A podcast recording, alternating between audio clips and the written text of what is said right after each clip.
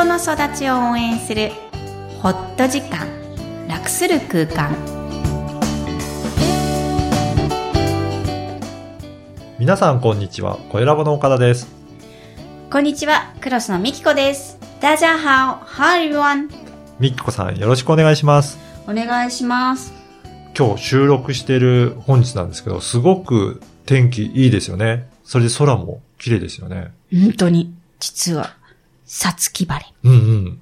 っていう言葉も似合うぐらいの晴れなんですが、さつき晴れって、なんで5月だけ晴れる？こう日本語の組み合わせとしては、9月晴れって言わないじゃないですか。はい秋なんでしょうね。晴れって言うけど、うん。なぜ5月だけは5月って言うんだろうなってさっきもね、はい話してたんですけど、うん。どうやら調べると、この梅雨の、長く続く梅雨の、その間うんに見られる晴れのことを、陰暦から始まったらしいんですが、今はね、うん5月にも、えー、さつき晴れっていうふうに言える。るそうですね。そうなんですうね。ん。好きですか、空は？大好き。私の Facebook 皆さん見てください。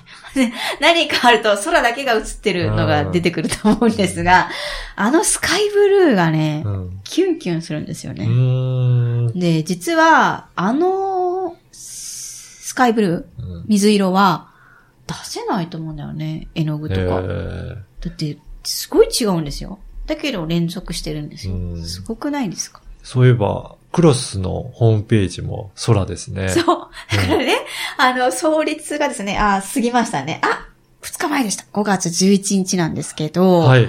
晴れてほしいの、いつも。それを撮りたいと。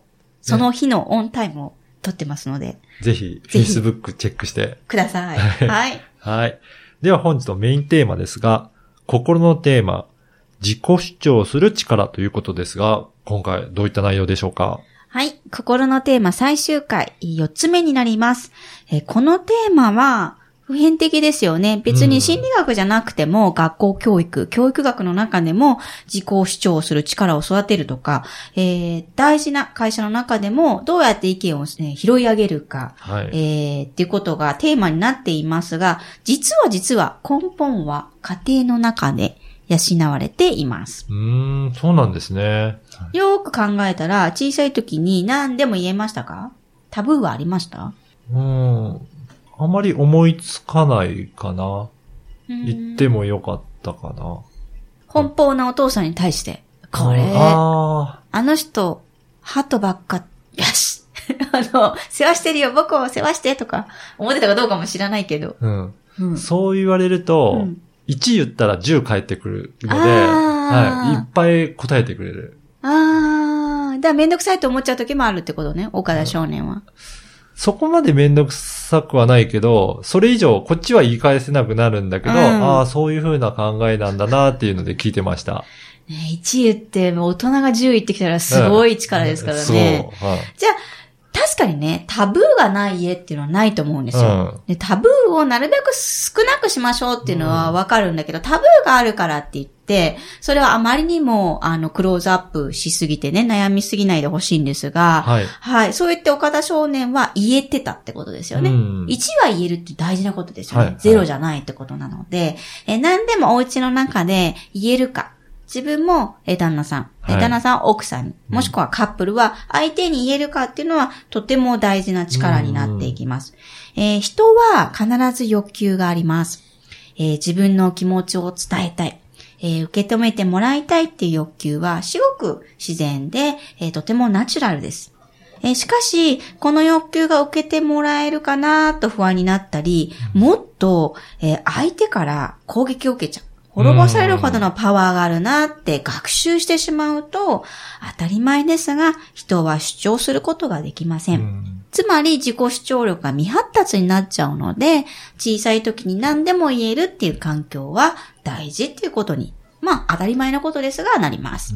やっぱり安心してる場があると言えるようになるっていうことですよね。そうですね。目に見えないことばっかりなのでね、ん心理学はうん安心安全が第一っていうふうにはずっと言ってるんですが、要はタブーを作らないっはい。ていう努力は必要ということになりますう。ん。えー、欲求、じゃあね、子供たちが言えないとしたら、じゃあ、あもう引き返せないのかっていうのは、うんそうじゃないんです。はい。どんな心のテーマも大人になってから育つことができるんですね。うんじゃあどうなるか。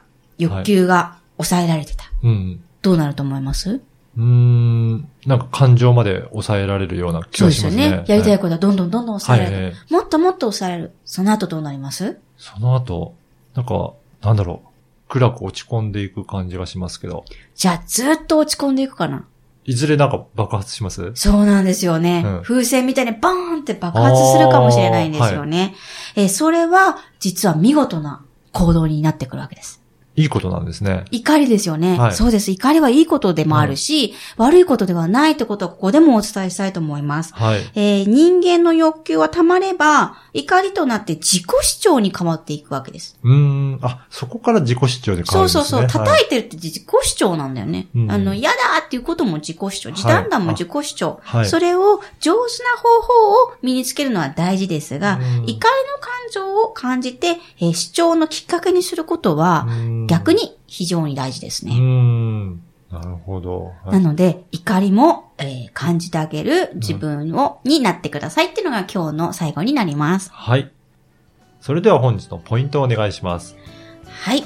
自己主張をする力、えー欲求は自然と出てくるものです。人に伝えたい、受け止めてもらいたいという気持ちは誰にでもあります。大人ももちろんいつも聞けるわけではないですが、相手は感情となってその主張を出してきているということを感じ取ってください。